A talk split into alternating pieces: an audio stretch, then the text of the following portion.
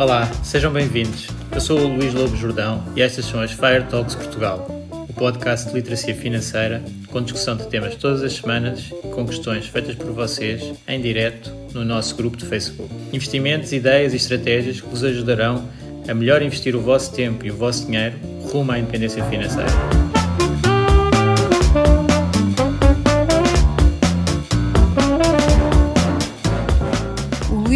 Jordão trabalha nos mercados financeiros há mais de 20 anos. É um analista financeiro certificado pelo CFA Institute, criou o maior fundo português de ações e é atualmente responsável pelos produtos Stoic na SGF. Todas as opiniões expressas pelo Luís e eventuais convidados são exclusivamente suas e não refletem a opinião da SGF ou do CFA Institute. São ideias à data de gravação e estão sujeitas a alterações. Todos os investimentos envolvem riscos. Este podcast tem um intuito meramente informativo e não deve ser tomado como base para decisões de investimento.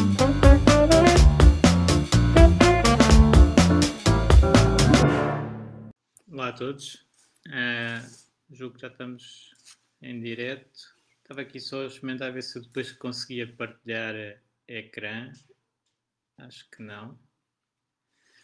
Uh, mas também não há problema. Uh, vamos falando aqui um bocado do, dos temas. Pelo menos eu não estou a ver muito bem onde é que tem aqui um botão para começar a partilhar ecrã, mas não, não está ativo. mas vamos avançando. Pois, se entretanto alguém souber, puder pôr aí uma mensagem.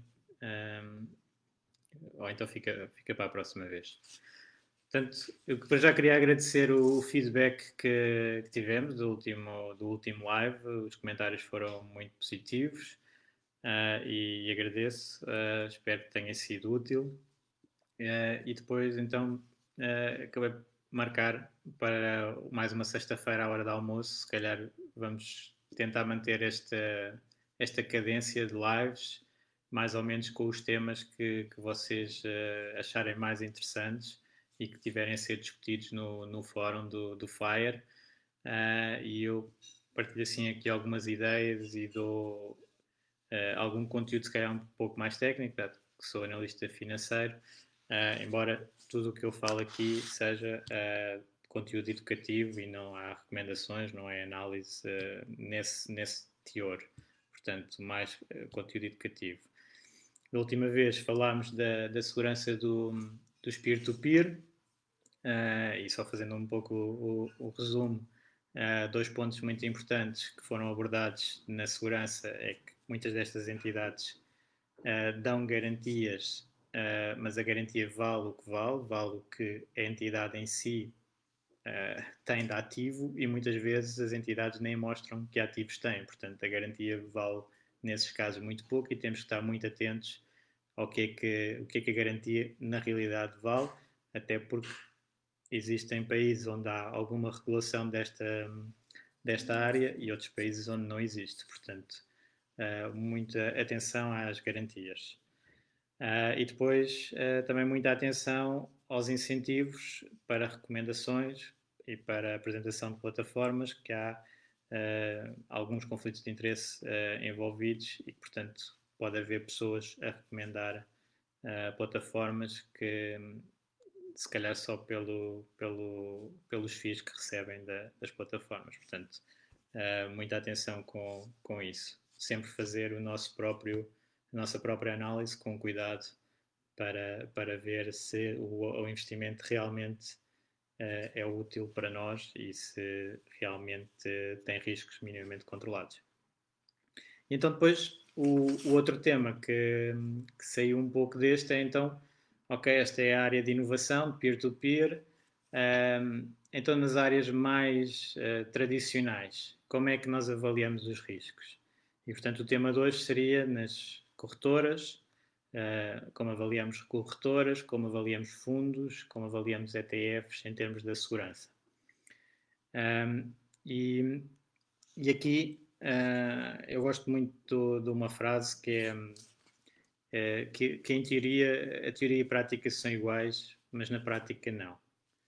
Ou seja, há muitas regras que podem ser que estão até legais, até regulamentares, que estão em vigor e que protegem o investidor, mas protegem uh, de uma maneira que não é ilimitada.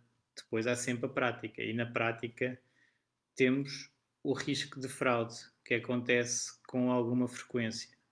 Portanto, uh, nem por acaso, esta semana apareceu uma fraude bastante grande e, pronto, para quem não está habituado a isto, surpreendente.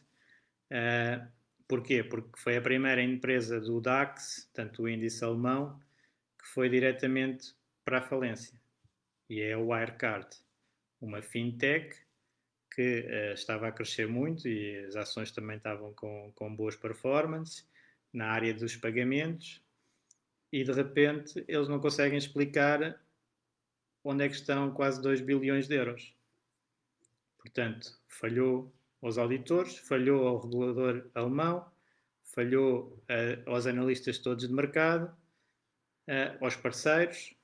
Esta situação passou e vai ter consequências muito graves. Para já, a primeira, da, do pedido de insolvência da, da própria Wirecard. E, portanto, estas coisas é suposto acontecer? Não, não é suposto acontecer. Nas regras, nada diz que pode acontecer uma coisa destas. Mas acontecem. E nós temos uh, N casos de situações na história que isto foi acontecendo.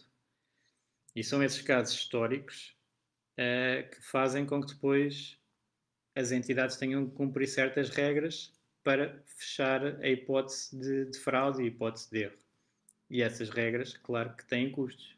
Portanto, isso é que nós temos sempre aqui um pouco a questão entre muitas vezes tecnologia, e eu sou fã de tecnologia, fã da utilização de tecnologia em modo a até reduzir custos e comissões, nesta área financeira há muito, mas uh, alguns custos têm que se ter, porque senão não há controle. Portanto, é sempre um, um mix aqui entre essas duas situações. E, e na história de, de fundos e de, de, investimentos em geral, um, esse, esses riscos foram sendo atenuados com, com vários players a dividir funções dentro de um fundo, por exemplo. Vamos para, começar pelo, pelo fundo, se calhar, porque é o que agrega mais, uh, mais coisas, mais entidades. E então, uh, os fundos, por exemplo, desenvolveram-se muito a partir da Grande Depressão nos Estados Unidos, em que se viu que muitos instrumentos financeiros de investimento não estavam a cumprir todas as regras e, portanto, saiu uma série de legislação sobre o que é que pode ser apresentado às pessoas e que entidades é que têm que estar dentro do fundo e tudo isto foi, foi evoluindo para termos neste momento uma, uma situação que a sociedade gestora, portanto, isto é a base de um, de um fundo de investimento. O fundo de investimento concentra o dinheiro dos investidores uh, e investe-o nos mercados. E o fundo de investimento é gerido por uma sociedade gestora. O que foi feito é a sociedade gestora é completamente independente do fundo. Portanto, são duas entidades jurídicas diferentes. O fundo é detido pelos investidores. São os donos do fundo. E a administração é entregue à sociedade gestora. Aqui há uma segregação de ativos. A sociedade gestora pode ficar insolvente que o fundo continua a existir. Isto é uma das seguranças que foram criadas nessa altura em que havia mistura entre sociedades gestoras e fundos. Portanto, temos duas entidades diferentes e a segregação de ativos. Isto é a primeira defesa. Claro que uh, esta defesa vale o que vale. É? Se a sociedade gestora está a controlar o fundo, pode ter algum, alguma envolvência com, com o fundo. É? Apesar de estar entidades segregadas, há um certo domínio da sociedade gestora. E por isso, depois, o que é que acontece? Acontece que é obrigatório para a sociedade gestora colocar os ativos num banco depositário. Os ativos têm que ser colocados noutra entidade. Uh, e essa entidade é que realmente tem os ativos lá dentro. O fundo compra uma ação, ou um ETF, vamos imaginar que o fundo compra um ETF e coloca o ETF na sua conta no banco A. E está lá depositado. É uma entidade à parte, que faz parte então do, da estrutura do fundo, banco depositário. Depois a, a sociedade gestora quer uh, vender esse ETF e comprar outro ETF. Dá instruções a quem? Dá instruções a uma corretora. Há uma corretora dentro do fundo, ou trabalha para a sociedade gestora, que vai ao mercado e compra e vende o ativo e coloca no banco depositário. Portanto, é outra entidade. E depois temos alguém que garante que aqueles números são fiáveis. Este é o auditor. Uma empresa de auditoria vai verificar as contas da, do fundo e vê que está tudo conforme como é apresentado pela sociedade gestora aos investidores. E faz o seu relatório de auditoria e todos os anos publica. Portanto, outra entidade, terceira, uh, que não tem a ver com, com o fundo, para certificar que as contas estão ok. E depois o fundo ainda tem distribuidores, que pode ser outras entidades. Portanto, o fundo, uh, para chegar às pessoas, pode ser distribuído pela sociedade gestora diretamente e pode haver bancos ou outras corretoras ou outras entidades, uh, mediadores de seguros, para, quando é da área de seguros. Uh, portanto, outras entidades que distribuem e fazem interação com o cliente final, o investidor final. Isto ainda é outra entidade. E já agora, na, na administração do fundo, a sociedade gestora, ainda tem no fundo dois papéis. Tem um papel mais de administrador e outro papel mais de gestora de seleção de investimentos.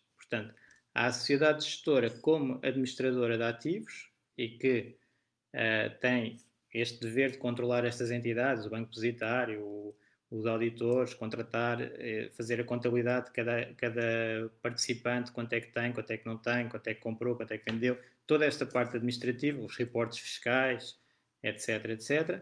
E há a entidade gestora que realmente seleciona o, os investimentos. Diz, eu vou investir naquele ETF, ou vou investir no outro ETF, ou vou comprar aquela ação ou aquela obrigação.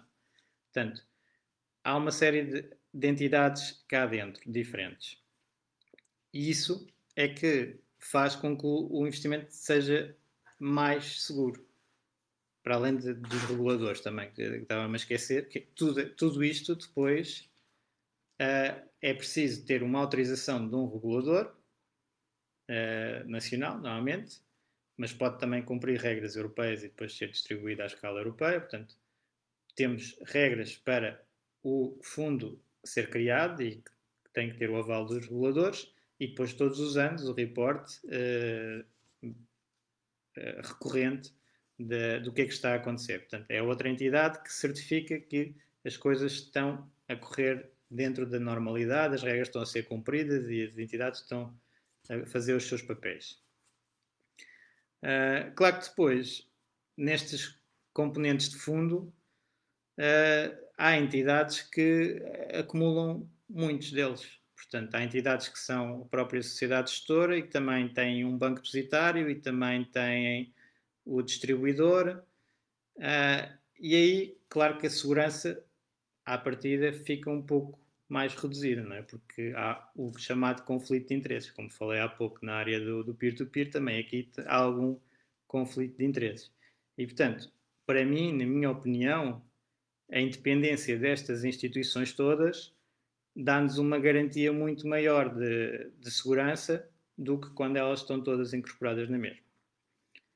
Um, isto é num fundo. Um fundo de investimento basicamente é isto. Que é que acontece quando temos um ETF? Uh, ah, que seria o outro ponto que estávamos a falar de, de, segurança. É muito parecido, porque um ETF é um Exchange Traded Fund. Portanto, a base do ETF é um fundo de investimento. Portanto, estes players estão lá todos na mesma. Uh, continua a ter uma sociedade gestora, normalmente os ETFs têm gestão passiva e, portanto, a sociedade gestora naquela componente de seleção de ativos não tem grande atuação, tem só na parte administrativa, das entradas, saídas, criação e, e destruição de, de, unidades de participação. Uh, tem que selecionar o banco depositário, tem que selecionar o auditor, tem que fazer os reportes para, para os reguladores, tem essa parte na mesma. É tudo igual. A única diferença no ETF face a um fundo uh, tradicional é que ele vai estar cotado em bolsa. Portanto, entra aqui mais uma entidade, que é a bolsa, onde o fundo vai ser cotado. E sendo cotado, uh, vai ter aquela questão do preço diário e vai ter um preço em mercado, porque esse preço do fundo é feito uh, pelos investidores uh, em mercado, que incorpora só aqui um, um, risco que já aconteceu no passado e tem que se ter alguma atenção, que é do preço estar muito diferente do, dos ativos, do valor dos ativos. Portanto, como é um ativo que está a ser transacionado em bolsa, nada garante que ele esteja a refletir exatamente o preço do que está lá dentro. Pode haver, por motivos de liquidez, eh, uma pressão muito grande na venda, uma pressão muito grande na compra, que faça o preço que está a negociar desviar-se do valor dos ativos que estão lá dentro. Mas isto é muito raro. Isto é muito raro. Uh, tem que ter alguma atenção. Isto acontece mais com fundos mais pequenos, portanto, nos ETFs, normalmente aconselha-se uh, terem alguma dimensão, porque assim este efeito é muito reduzido. E há muitas entidades a transacionar e o preço vai estar muito perto do, do NAV, pronto, é assim que é a terminologia, é o NAV, Net Asset Value, que é o que é que está lá dentro dos ativos, os ativos dentro do, do fundo do ETF. E, portanto, tirando este risco, que não tem tanto a ver com a segurança como estávamos a falar há pouco, o fundo, o ETF, é quase igual a um fundo de investimento normal. Uh, o fundo de investimento normal, nós não podemos negociar durante o dia, é? só podemos comprar ao preço de final do dia e ao preço do final do dia, nós sabemos exatamente os preços dos ativos que, que o compõem. E, portanto, aí não há diferença entre o valor do fundo e os ativos que o compõem, porque está sempre uh, fixo. É só é ao, ao, fecho e, portanto, não, não é possível transacionar. Um, portanto, esta é a área de fundos. Como eu disse, mesmo para os fundos, é preciso uma corretora que uh, vai transacionar no mercado. Quando nós, como particulares, estamos a transacionar com uma corretora, ela, no fundo, está a fazer dois papéis destes. Está a fazer o papel de corretora, de ir transacionar ao mercado, e está a fazer um papel de banco depositário. É, é na corretora onde nós depositamos os nossos ativos e eles estão lá. Uh, e por isso, temos que avaliar a corretora também do lado da segurança. E aí há muitas uh, situações uh, diferentes. Né? Uh, na parte de, de segurança de, das corretoras, elas também são obrigadas a segregar os ativos. Ou seja, a empresa, tal como eu disse nos fundos, a sociedade gestora e o fundo, a corretora e os ativos que nós temos lá na corretora têm que ser separados, são segregados. E, portanto, a corretora também pode ter problemas que não, em teoria, não vai afetar os ativos que nós lá temos. Só que lá está, isto é a teoria. Se isto fosse a 100%, não era necessário existirem seguros. E o que é certo é que eles existem. E existem porquê? Porque já no passado houve corretoras que não, uh, não conseguiram dar os ativos de volta aos investidores. Uh, e, portanto, estes, estes seguros foram criados para minimizar estes riscos. Uh, e o que é que acontece? Exemplos disto já agora. Um exemplo ah, muito recente de corretoras com, com problemas foi na parte de Forex, com, quando o Banco Suíço, o Banco Central da Suíça, decidiu abandonar o, o fixing que tinha com o euro e deixou o franco suíço valorizar, julgo que nesse dia valorizou cerca de 20%. E uma série de empresas corretoras de Forex tinham apostas no franco suíço ou no euro que uh, deram um prejuízo tal que rebentaram as, as corretoras. Portanto, uh, isto acontece, não, não é só em teoria, não, em teoria não acontecia, mas aqui acontece. Porque de um dia para o outro, durante a noite, o preço varia de, neste caso acho que era 1,20 para 1. Uh, e quem tinha posições abertas, contratos uh, ah, CFDs e etc., uh, ah, criou esse prejuízo para a corretora que eles não, não tinham capital para, para suportar e fecharam. Isto é um, um exemplo de uma situação. Outra situação de fraude completa foi a EMF Global no, nos Estados Unidos, em 2011. Pesquisem, era isto que eu depois queria partilhar aqui algumas coisas, mas não, não estou a ver. Uh, a MF Global uh, deu um prejuízo de 1,6 bilhões, pela Wikipédia, aos seus clientes. Portanto, era uma corretora que não tinha os ativos, ou que, aliás, eles dizem lá, até estava ligada à, à, crise soberana europeia, eles fizeram investimentos com o dinheiro dos clientes em obrigações europeias que correu mal, provavelmente na Grécia. Pronto, isso já é especulação. e portanto, uh, junta-se esse caso. Temos aí outro problema. Muito recentemente, eu aqui não sei se há prejuízos para clientes, se não há, sei que o, que o seguro foi, foi acionado. Cá em Portugal, a Orei Financial faliu uh, e, e, uh, e o seguro foi, foi acionado o seguro português de proteção dos investidores, que cobra até 25 mil euros por investidor, uh, e não sei se houve perdas uh, para, para clientes, sei que o seguro foi acionado. Um, depois temos casos mais antigos, da Lehman, de, dos Madoffs, etc., que mostram que também pode haver perdas. Um, e, portanto, se uma corretora está uh, exposta ao mercado de alguma maneira e nós não conseguimos nunca saber muito bem se estão, se não estão, e, e pronto, muitas vezes com CFDs acabam por estar, uh, pode dar asneira e dar uh, prejuízos para, para os investidores e por isso é que existem os seguros. Mesmo quando nós temos o, os ativos, eu estou aqui a ver uma pergunta, portanto, a pergunta é: quando o proprietário não dá autorização para emprestar os títulos? Uh, e há o caso da Giro, muito conhecido, que eles têm dois tipos de contas. Uma empresta aos nossos ativos, outra não.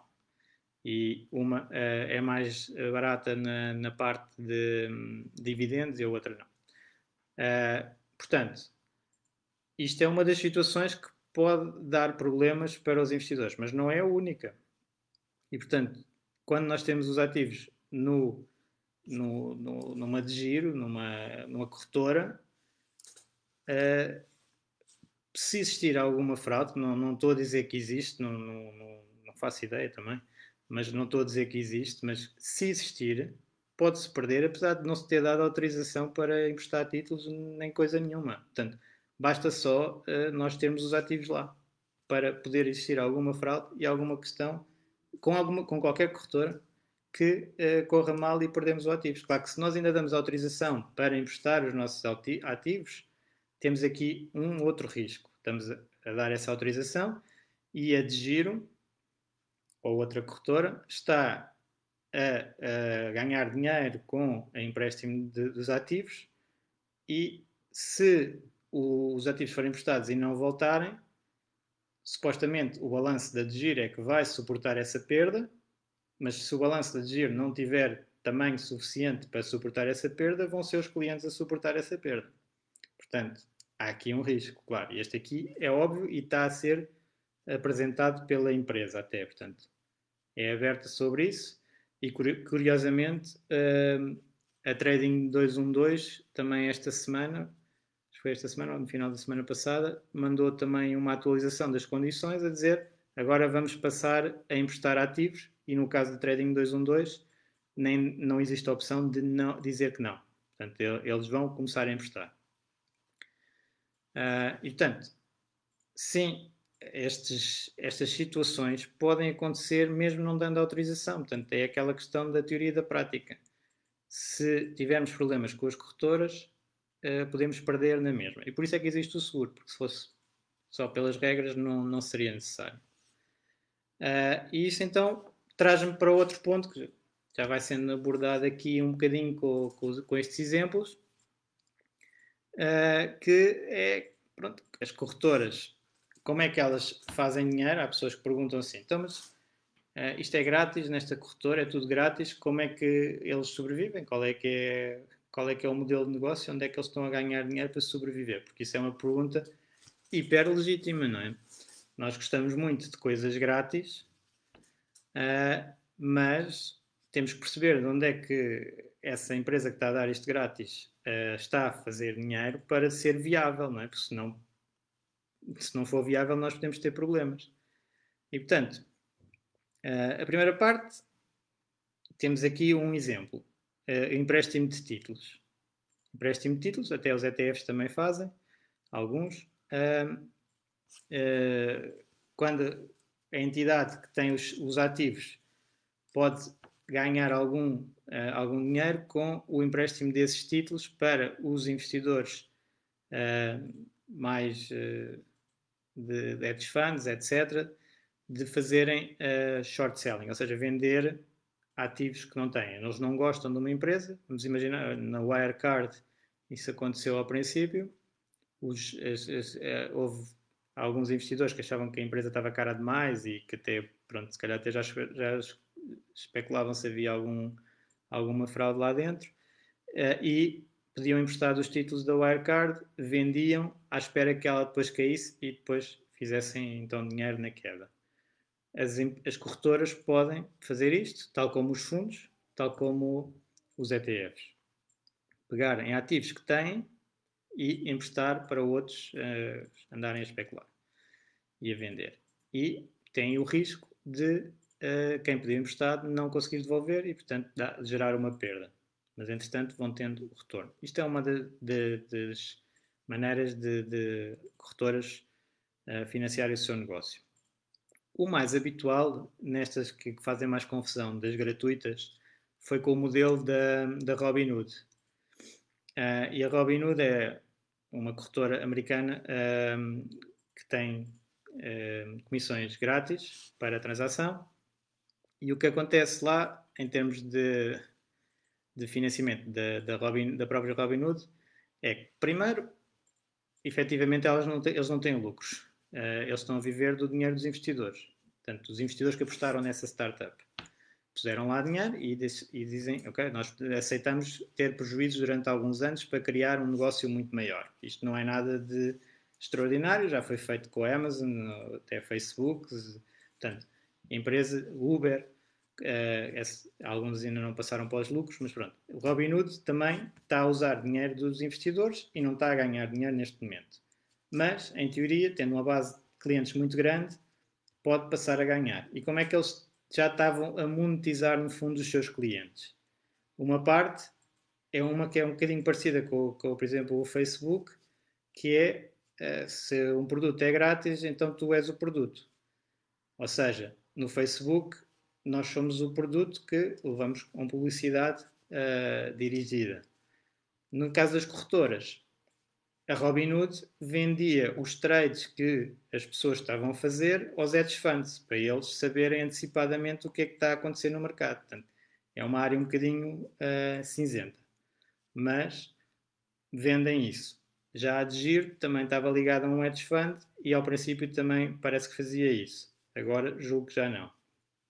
Mas é uma área de possível monetização, que é saber o que é que as pessoas estão a transacionar e suponho que dentro da legalidade usar essa informação para os seus próprios trades. Um, depois, a outra área mais simples nas corretoras é o de contas margem. Portanto, que a Robinhood também usava muito e a Digir também tem.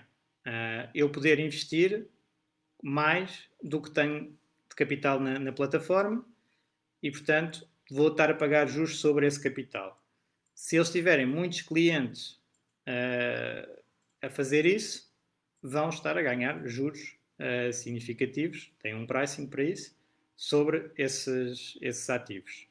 E, portanto, podem prescindir as comissões de negociação, de compra-venda, não é? O típico da corretora, uh, para ganhar essa parte. Principalmente, porquê? Porque eles também fazem um serviço que não tem nada a ver com os corretores tradicionais. Portanto, isto dentro do corretor e isso acontece muito na área financeira, uh, há muitas coisas diferentes, há muitos serviços diferentes.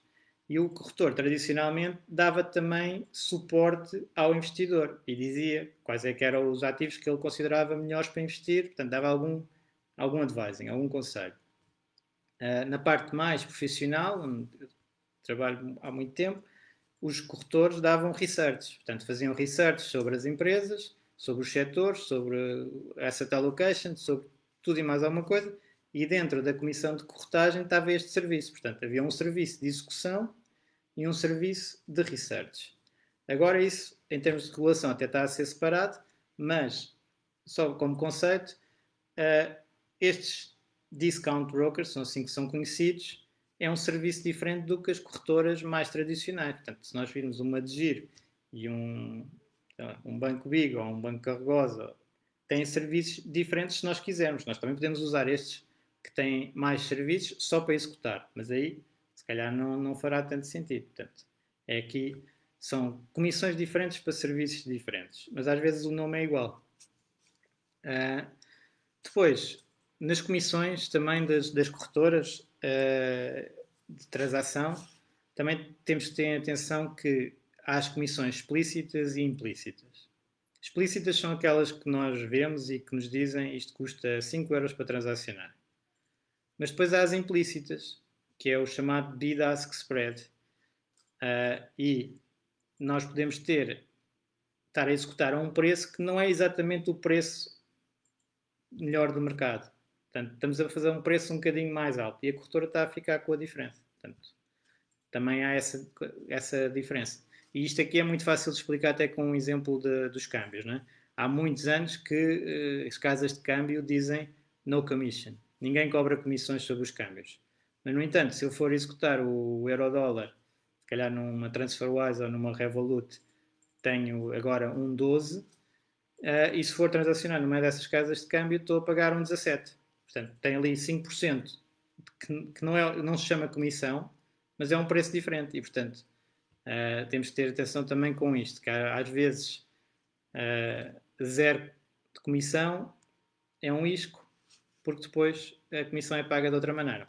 Isto é especialmente para quem transaciona muitas vezes. Portanto, um, não é não é para uma pessoa que transaciona um ETF de vez em quando não tem grande influência. Um, depois, outra área que às vezes temos as corretoras a financiar, no fundo, o, gratuito com o, com o PAG, é ter uma área de CFDs, que os CFDs normalmente geram lucros muito assinaláveis para as corretoras. Porquê? Porque as pessoas tendem a transacionar imenso, estão sempre a pagar um juro lá dentro e estão sempre a pagar comissões. E, portanto, aí é que a atividade uh, do, do, investidor pronto, gera, gera margem muito grande para, para as corretoras. E, portanto, eles estão dispostos a este modelo de negócio, estão dispostos a ter uma área grátis para ter uma base de clientes e serem conhecidos, para depois, eventualmente, levar as pessoas para o lado dos CFDs e aí terem, terem mais resultados. Portanto, isto são as áreas que, a partida, uh, são as principais das corretoras para terem resultados. Uh, isso depois tem que se ver, então, nos resultados da, da, das corretoras, uh, essa segurança, no fundo, que já falámos antes nas peer-to-peer, -peer, conhecer os balanços das empresas, nas corretoras ainda muito mais. Portanto, só uma corretora ser regulada por um, por um regulador dá alguma segurança, mas não é muita. Como vimos agora, podem ter a maior fama de, de, de rigor. Os alemães acabaram de apanhar com uma fraude que está a ser posta em regulação na Alemanha. Eu também já, já fui, por exemplo, ver um, um hedge fund que me achei muito suspeito na Holanda.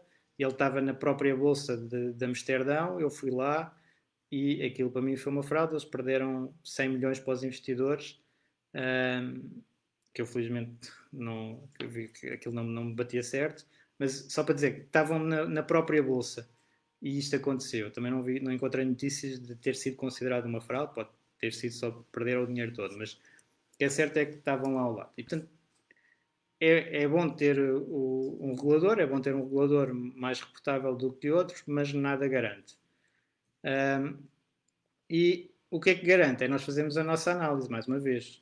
E há corretoras que apresentam as suas contas e nós conseguimos ver qual é que é o capital que nos está ali a proteger e há outras que não apresentam. Isto é logo uma diferença grande, não é? Em termos de, de risco. Há corretoras que têm seguros muito altos e há corretoras que têm seguros mais baixos. É outra segurança, não é? À partida, nós também não queremos ter, eh, estar a depender de seguros porque isso vai quer dizer que já houve problema e que já, já estamos à espera há não sei quanto tempo uh, de, de, soluções. Mas as americanas, por exemplo, os americanos tiveram muito mais problemas com corretoras e com, com investimentos em geral, e uma corretora americana tipicamente tem 500 mil dólares de seguro. Uh, uma Interactive Brokers, que é também muito falada aqui, tem 250 mil de cash, 750 mil dos ativos. Um, uma corretora no, no, Reino Unido tem, uma Trading 212, tem 85 mil libras de, de, seguro. Uma corretora em Portugal tem um mínimo de 25 mil euros de, de seguro. Na Holanda, 20 mil. E, portanto, há aqui alguns seguros que, que convém também analisar. Uh, depois, o próprio país também é um critério para, para a corretora. É? Há países que têm mais risco e países que têm menos risco. Nós sabemos o que é que aconteceu na última crise soberana uh, e, uh, por exemplo, na Grécia, não é? A pessoa pode ter o melhor investimento de todos os tempos, tem lucros monumentais. Os gregos só podiam levantar 60 euros por dia, porque ficaram bloqueados uh, em termos de, de, contas bancárias durante um certo tempo. E, portanto, há países que são tipicamente mais seguros que outros países para ter os capitais, que defendem melhor os investidores, uh, e isto também é um bocado um critério. O, a Argentina também, quando, quando fez o default, também pegou nas contas de, de toda a gente lá que tinha dólares e, e transformou em pesos. Portanto, disse assim: Ok, não, isto vale X pesos, está aqui dólares, tenho estes ativos, estes ativos agora são meus, eu compro ao valor que, que está no mercado, dou-vos estes pesos e fico com os ativos em dólares. E as pessoas então ficaram com pesos que depois desvalorizaram um, um valor. Portanto, há riscos que, que, também têm a ver com, com o risco país. E depois há outro risco que também já, já tenho visto ser referido, que é de, da própria pessoa. Uh, que aí é um bocadinho, se calhar, ao contrário aqui para nós portugueses, que é, se nós estivermos cá em Portugal, os ativos numa corretora portuguesa ou num banco português, está registado no, no Banco de Portugal. Se nós falecermos, a nossa família pode ir com o nosso NIF e ver, uh, perguntar ao sistema quais é que são os ativos ou onde é que esta pessoa tem contas para depois um, pronto, tomar posse desses ativos. Se eu tiver contas por aí fora no, no estrangeiro, não sabem, não é? Não existe nenhum registro central de contas mundial onde se possa ver. Portanto, podem-se perder esses ativos eventualmente e todo esse tipo de burocracia. Portanto, isso é um bocadinho mais da parte pessoal, portanto, tem que se ter atenção a isso. Um, e, e, pronto, finalizando, já estou aqui a esticar um bocadinho.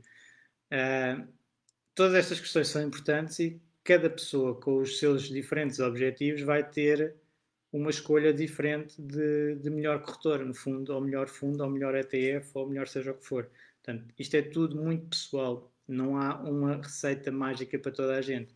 Sempre, se eu tiver, um, um se tiver a investir poucos por mês, uh, não posso ir para uma corretora que tenha toda a segurança, mas tenha comissões altas, não é? porque senão vai-me comer a performance toda. Uh, se eu tiver uh, muitos ativos, Uh, portanto, se tiver, por exemplo, a partir de, de 100 mil, 250 mil, 1 milhão, vão ser corretoras diferentes, porque aí eu já consigo compensar, os custos de transação já não são significativos. Já, uh, e já interessa mais é a segurança desse, desse património. Portanto, aí os meus critérios vão se começar a alterar. Uh, e portanto, uh, são estas as ideias que eu, que eu vos queria, queria passar, uh, que isto, em termos históricos, já aconteceu muitas vezes, ainda esta semana aconteceu fraudes, e, portanto, na área regulada, tal como no peer-to-peer, -peer, também existem problemas, também temos que ter muito cuidado como investidores, uh, temos que saber o que é que estamos a fazer, convém analisar as empresas, os fundos, ETFs, para ter o máximo de segurança, essa segurança às vezes tem custos, temos que ver se nos compensa, se não compensa. Para valores mais pequenos, valores maiores, uh, vai ser diferente. Uh, e, portanto, temos que ajustar o, o nosso caso. Um, só queria, até me esqueci no princípio, das perguntas que foram, foram feitas uh, no próprio post. Pronto, algumas que eu penso que fui respondendo causa da, das seguranças das corretoras, das comissões. De, Uh, outras que não tinham tanto a ver com o tema, mas eu até propunha, se calhar depois vocês podem dizer aí nas mensagens se é um tema que querem para a próxima vez. Por exemplo, a primeira pergunta era sobre impostos nos ETFs. Uh, se calhar é um bom tema de falar de, de uma próxima vez, era sobre impostos. Um, depois de, de ativos com, com baixo risco, já perguntou 3, 4% líquidos ano.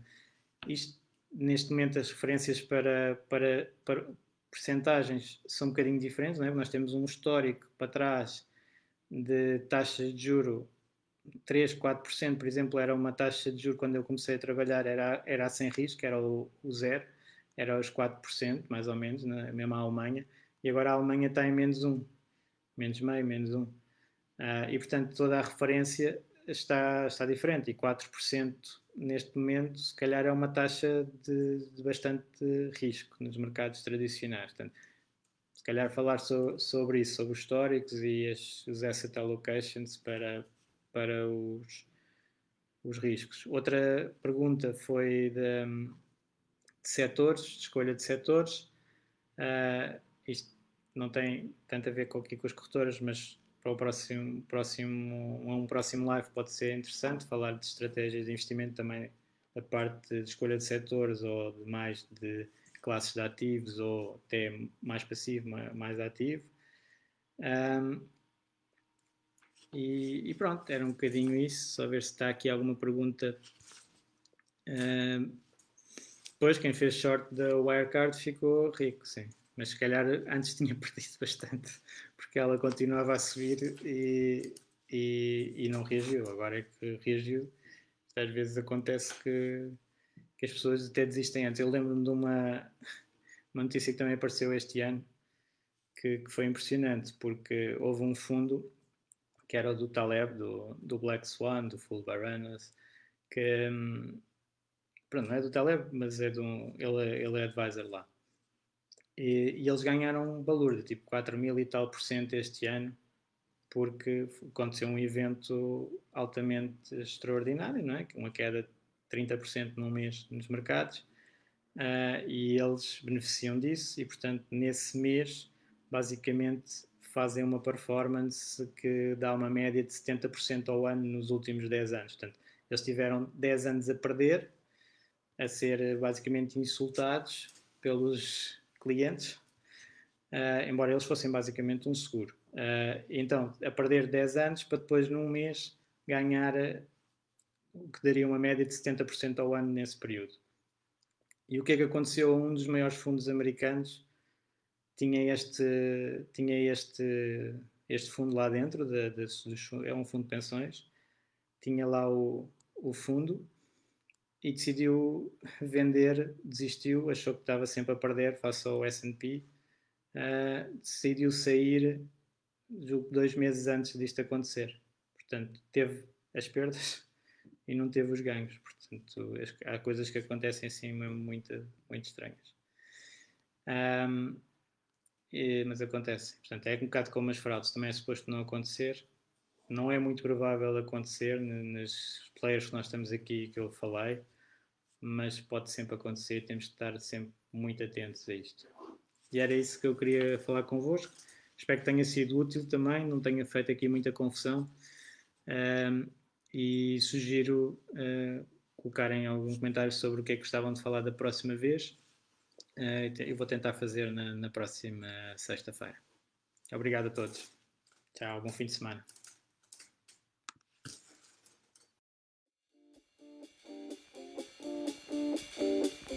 Obrigado por ouvires. Junta-te à discussão através do grupo Fire Talks Portugal no Facebook e não te esqueças de ver a descrição onde poderás encontrar mais informações. Até à próxima!